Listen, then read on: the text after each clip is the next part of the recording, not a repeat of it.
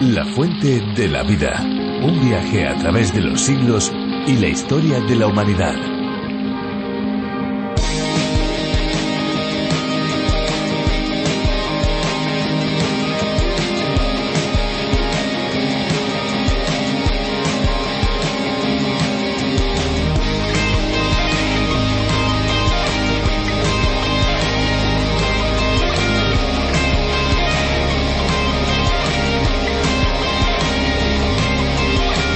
Las personas que sufren de alergia al agua deben vestir ropa clara, evitar el ejercicio físico y consumir leche en vez de agua.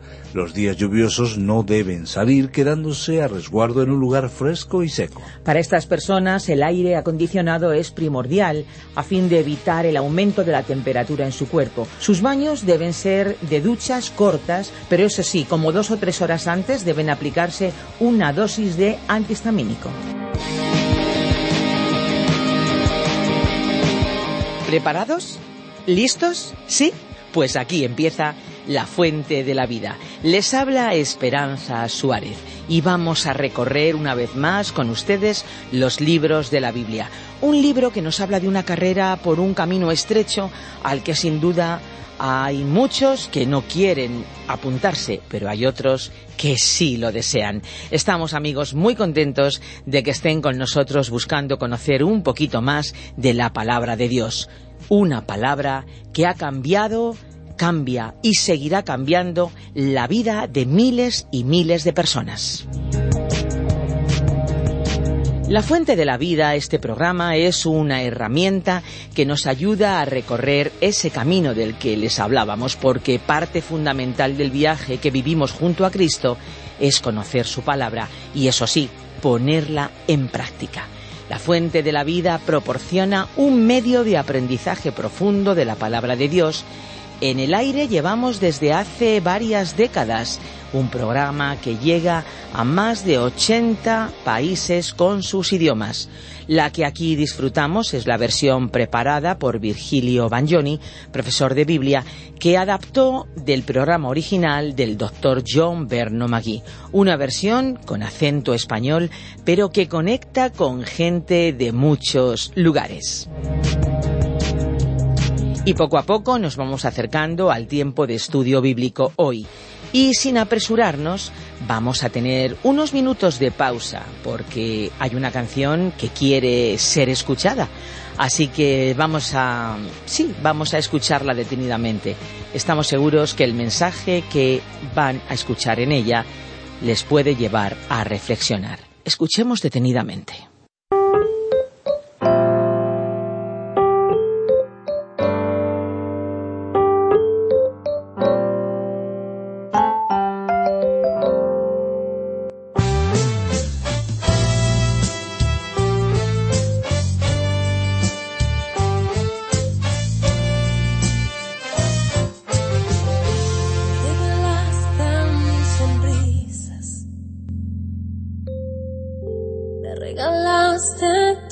Canciones. Siempre subiste a mi lado. Nunca te fuiste ni pensarlo. Estás aquí,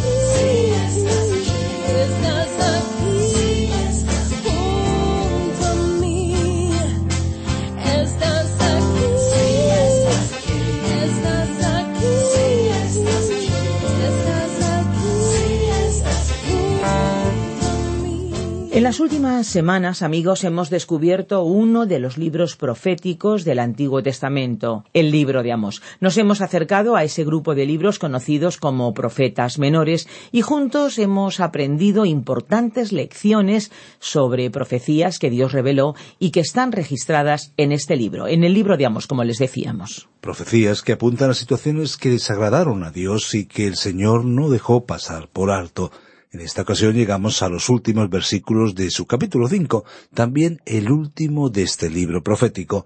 Nos vamos al versículo 18 recorriendo el último tramo de este documento y de este viaje fascinante por el libro de Amós. Acompáñenos. Sí, terminamos otro libro, pero en nuestro recorrido por la Biblia hay todavía mucho que aprender, así que seguimos nuestro viaje radiofónico por el libro de los libros y seguimos esperando sus mensajes de voz o sus mensajes de texto en nuestro número de WhatsApp 601 20 32 65. Anímense 601 20 32 65.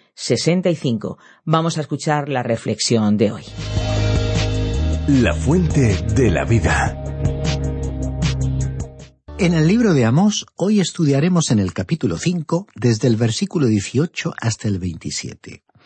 Continuamos hoy, estimado oyente, nuestro estudio de este libro del profeta Amós y estamos en el capítulo 5. Recordemos que el capítulo anterior, este capítulo y el próximo, el capítulo 6, formaban una serie que trataba específicamente con el pueblo de Israel. El capítulo 4 nos recordó que en el pasado Dios castigó a este pueblo por su maldad.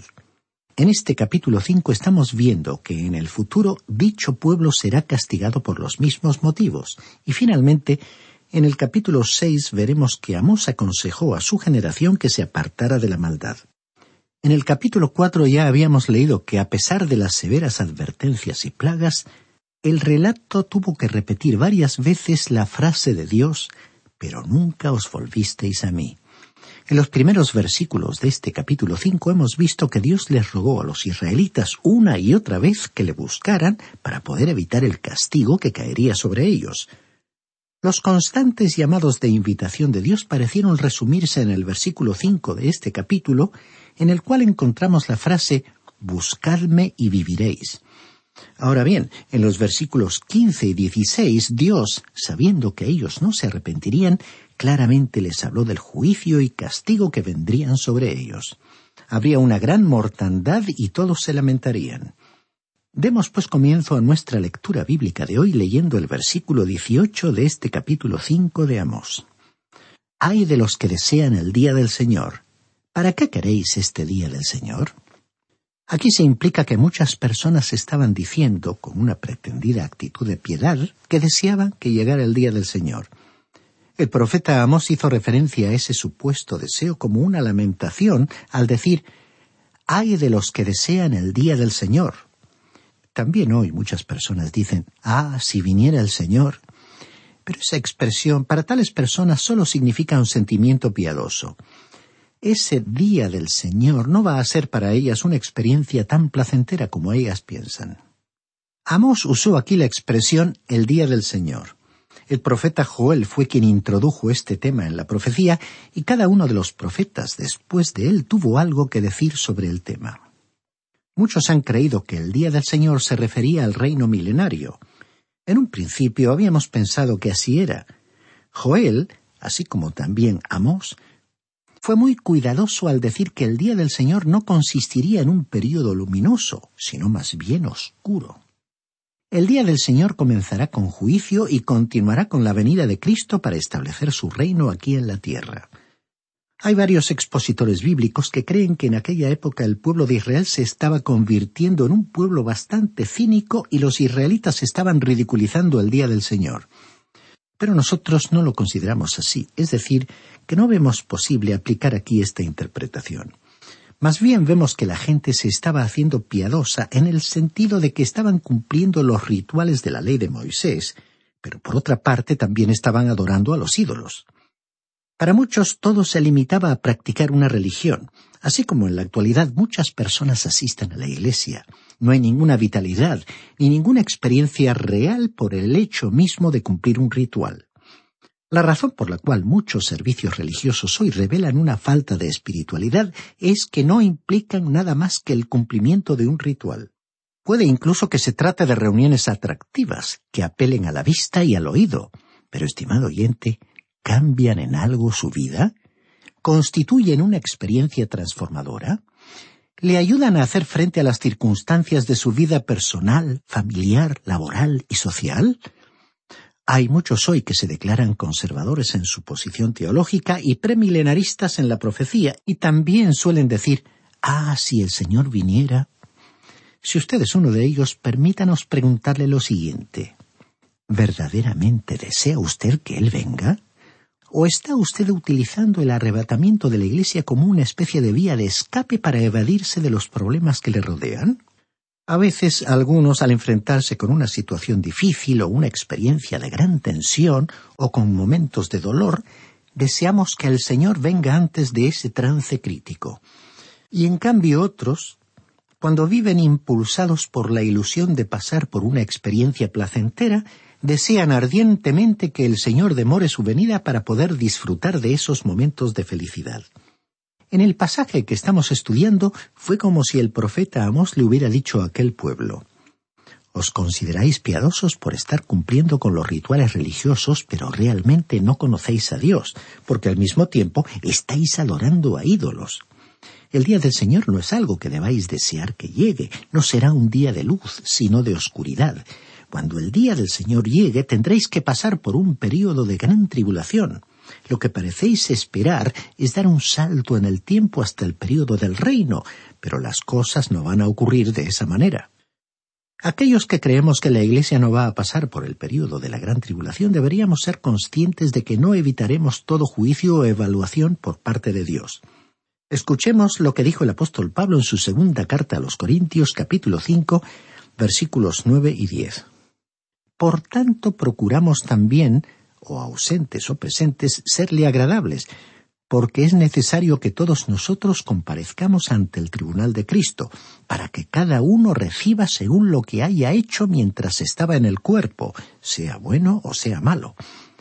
El tribunal de Cristo, en el idioma original, es el Bema, es decir, que no se trata del juicio final del gran trono blanco mencionado en el Apocalipsis. El tribunal de Cristo se refiere al momento en el que todos los cristianos se presentarán ante su Señor, como dice este versículo de San Pablo, para que cada creyente reciba lo que le corresponda, según lo bueno o malo que haya hecho mientras vivió en esta tierra. Surge aquí una pregunta. ¿Será ese juicio para determinar la salvación de cada uno? Por supuesto que no. Recordemos que el apóstol Pablo también dijo en su primera carta a los Corintios, capítulo 3, versículo 11, Nadie puede poner otro fundamento que el que está puesto, el cual es Jesucristo. Es decir, que ningún ser humano puede poner otro fundamento que éste en su vida. Pero sobre ese fundamento uno puede edificar con materiales de baja calidad, como madera, heno y paja. O también puede edificar con materiales de gran calidad, como oro, plata o piedras preciosas. En ese tribunal de Cristo que mencionó San Pablo, la obra de cada creyente, no su salvación ni su persona, será probada por el fuego. El fuego pondrá a prueba la calidad del trabajo de cada uno. Si la obra de un creyente sobrevive al fuego, entonces él recibirá una recompensa. Pero supongamos que la obra de un creyente no supere la fruega. Pero supongamos que la obra de un creyente no supere la prueba del fuego y sea consumida por las llamas. Entonces, ¿qué le sucederá a ese creyente? Pues como dijo el apóstol Pablo, él mismo será salvo, pero como quien pasa por el fuego, como podemos ver en la primera carta a los Corintios capítulo 3 versículos 12 al 15. A veces hemos dicho, figurativamente hablando, que aunque muchos cristianos sean salvos, cuando lleguen al cielo van a despedir el mismo aroma que un tizón arrebatado del fuego. Porque todas las obras que hayan realizado en esta tierra las hicieron por motivos exclusivamente humanos, egoístas o para lograr una simple satisfacción personal. Todos los cristianos, ya sea que se encuentren en la plenitud de la vida o en el ocaso, deberían preguntarse cómo lo pasarán cuando se presenten ante el tribunal de Cristo. Más allá de lo que cada uno haya hecho en esta vida y de que haya llevado a cabo obras espectaculares, que pareciera que van a merecer una gran recompensa, o que más bien haya realizado una obra silenciosa que casi haya pasado desapercibida ante los demás, está la realidad interior e íntima de cada creyente. Y más allá de lo que cada uno ve en los demás, cada uno se conoce a sí mismo, y esta realidad será la que contará al llegar a la presencia de Jesucristo. Estimado oyente, las vidas que vivamos aquí en la tierra van a ser probadas, y será una apariencia piadosa e inútil el fingir estar tan interesado en la venida de Cristo, cuando la verdad es que algunos llegarán al cielo y al enfrentarse con el tribunal de Cristo, comprobarán que después de todo no habrán evitado las preocupaciones que otros pasarán en una gran tribulación.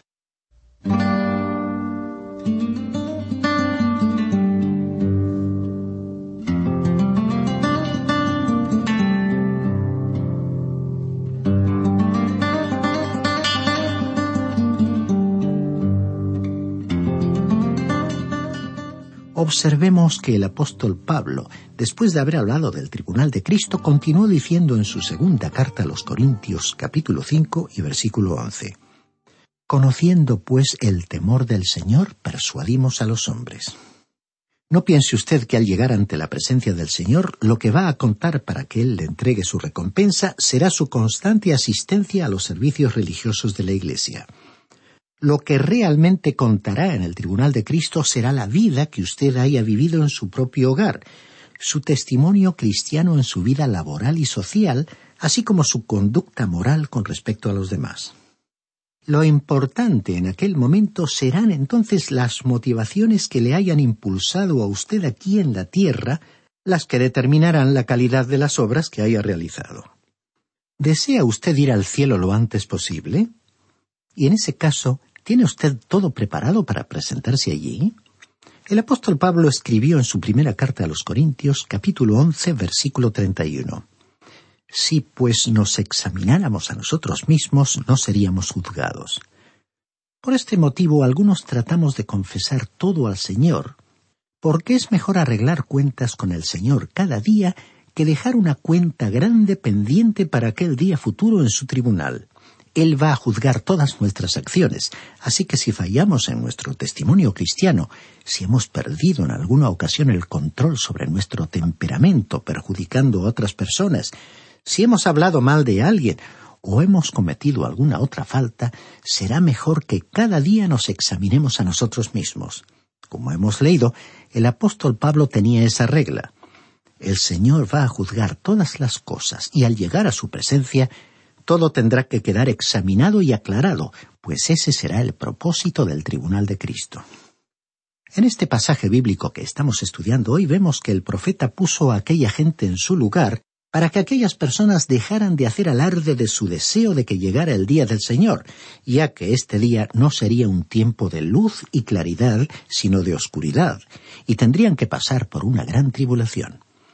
Así que si usted, estimado oyente, es un creyente en Cristo, no pasará por esa gran tribulación y juicio de Dios, pero aún así será ineludible que pase por el tribunal de Cristo, y esta experiencia futura para algunos no será tan agradable como piensan que va a ser. Pero volviendo al día del Señor, el profeta continuó diciendo en el versículo 19 de este quinto capítulo de la profecía de Amós. Será como el que huye del león y se encuentra con el oso, o como el que al entrar en casa apoya su mano en la pared y lo muerde una culebra. Estas palabras nos muestran otra vez que Amós, como profeta, fue uno de los predicadores más dramáticos que encontramos en la Biblia. Usó un lenguaje muy figurativo, utilizó el idioma de la tierra y extrajo sus ilustraciones de la naturaleza. En este versículo que hemos leído describió a un hombre que se encuentra en el bosque y repentinamente aparece un león que lo está siguiendo y al huir del león ve a un oso que se le está acercando. O sea que, en otras palabras, sería la situación en que se encontraría usted si dice que quiere que el Señor venga para librarse de las dificultades de esta vida. En un lenguaje doméstico, sería como saltar de la sartén para caer en el fuego. Y en nuestro pasaje bíblico, al huir del oso, el hombre se refugia en su casa. pero una vez allí apoya su mano en la pared para descansar y recuperar el aliento, solo para que una serpiente se deslice por la pared y lo muerda. Y en un caso así uno no sabe si habría sido mejor que el oso lo hubiera alcanzado que tener en su cuerpo el veneno de la serpiente. Por ello, lo que el profeta Amos estaba diciendo puede aplicarse a que seamos más cuidadosos con la vida que estamos viviendo para Dios aquí en la tierra. Como creyentes, nuestra salvación no se encuentra en peligro, porque Cristo ha pagado el castigo por nuestros pecados. Pero si nuestros pecados como cristianos no son tratados, resueltos o enderezados, el Señor mismo los corregirá. Por lo tanto, usted y yo tenemos que haber resuelto ese problema cuando lleguemos a su presencia. Esta es una realidad de la cual muchos cristianos no son conscientes en la actualidad. Continuemos leyendo ahora el versículo 20 de este quinto capítulo. ¿No será el día del Señor tinieblas y no luz, oscuridad que no tiene resplandor? Aquí dice que el día del Señor comenzará con un período de juicio que aún tendrá que llegar para la nación de Israel. Sin embargo, en el día del Señor habrá más eventos que un período de juicio. El día del Señor también incluirá la segunda venida de Cristo a la tierra para establecer su reino. Veamos ahora los versículos 21 hasta el 23 de este capítulo 5 de la profecía de Amós. Aborrecí, desprecié vuestras solemnidades y no me complaceré en vuestras asambleas. Y si me ofrecéis vuestros holocaustos y vuestras ofrendas de grano, no los aceptaré, ni miraré a las ofrendas de paz de vuestros animales cebados. Quita de mí el ruido de tus cantares, pues no escucharé la música de tus arpas. Detrás del cumplimiento de los rituales por parte de aquel pueblo había vidas deshonestas. En aquel tiempo y en nuestra época, los que forman parte del pueblo de Dios necesitan reconocer que su fe debe ser auténtica, real. La fe no es algo falso, ni una fábula, sino una realidad. La fe tiene que sostener a una persona. La fe no es engañarse a uno mismo. Muchos dicen que si uno cree es porque está ciego, porque tiene una fe ciega.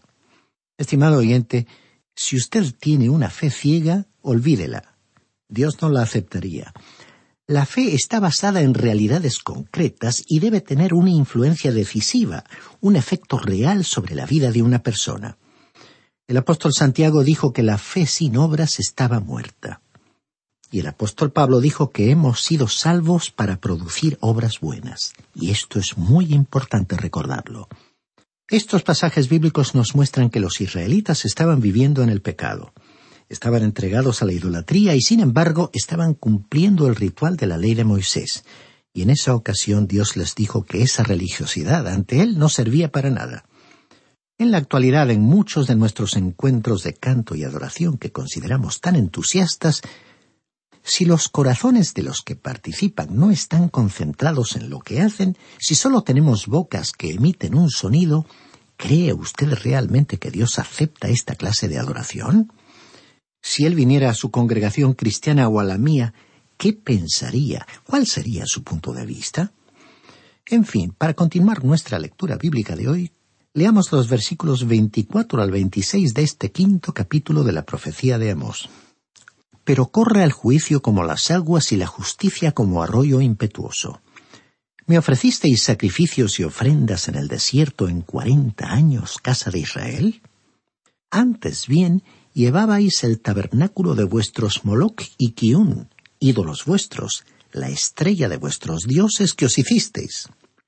Aparentemente el pueblo de Israel ofreció sacrificios en el desierto, pero cuando se encontraron con un pueblo pagano quisieron asumir también la adoración de sus dioses.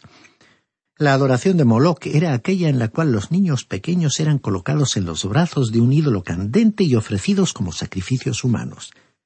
Los gritos de aquellos niños eran aterradores. En cuanto a una aplicación de este reproche a nuestro tiempo, es como si Dios nos reprochara que asistamos a la iglesia los domingos, en la cual seguimos todos los ademanes y expresiones de la adoración, pero durante la semana adoramos a ídolos como por ejemplo el ídolo del dinero y el ídolo de la codicia.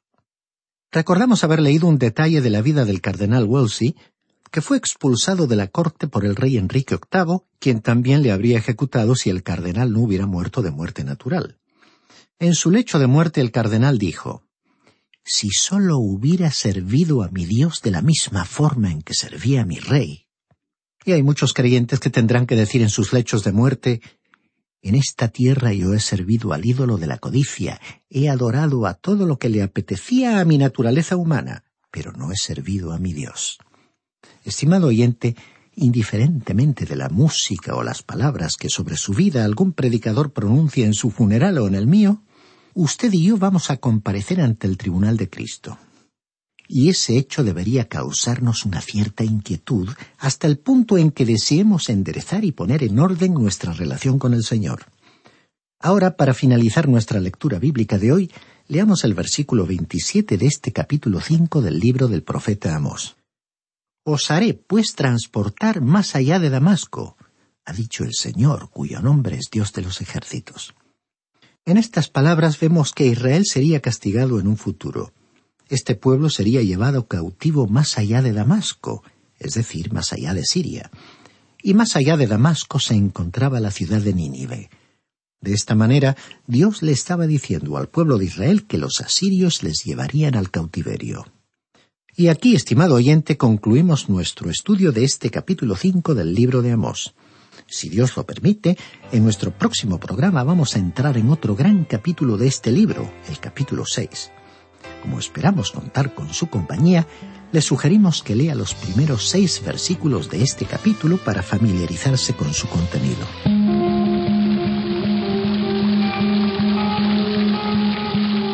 Llega el momento, amigos, de darles nuestros datos de contacto e invitarles a participar un poquito más en nuestros programas visitando las diferentes páginas y los diferentes lugares donde pueden encontrar la fuente de la vida.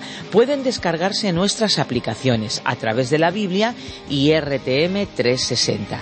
Y para aquellos que utilizan las redes sociales, claro, cómo no, les invitamos a seguirnos en Facebook. Si desean contactar con nosotros pueden llamarnos al 91 422 0524 o bien al 601 20 32 65. Este es nuestro número de WhatsApp. Recuerden que pueden también enviarnos un correo electrónico. Si nos llaman, tienen que pulsar el prefijo más 34 delante del 91 422 0524 y del 601 203 265. Y si nos escriben, lo pueden hacer a info radioencuentro.net. Les invitamos también a visitar nuestra web lafuentedelavida.com. Y ahora ya nos despedimos de ustedes, pero siempre, siempre recordándoles algo fundamental. Hay una fuente de agua viva que nunca se agota. Beba de ella. Este ha sido un programa de Radio Transmundial producido por Radio Encuentro, Radio Cadena de Vida.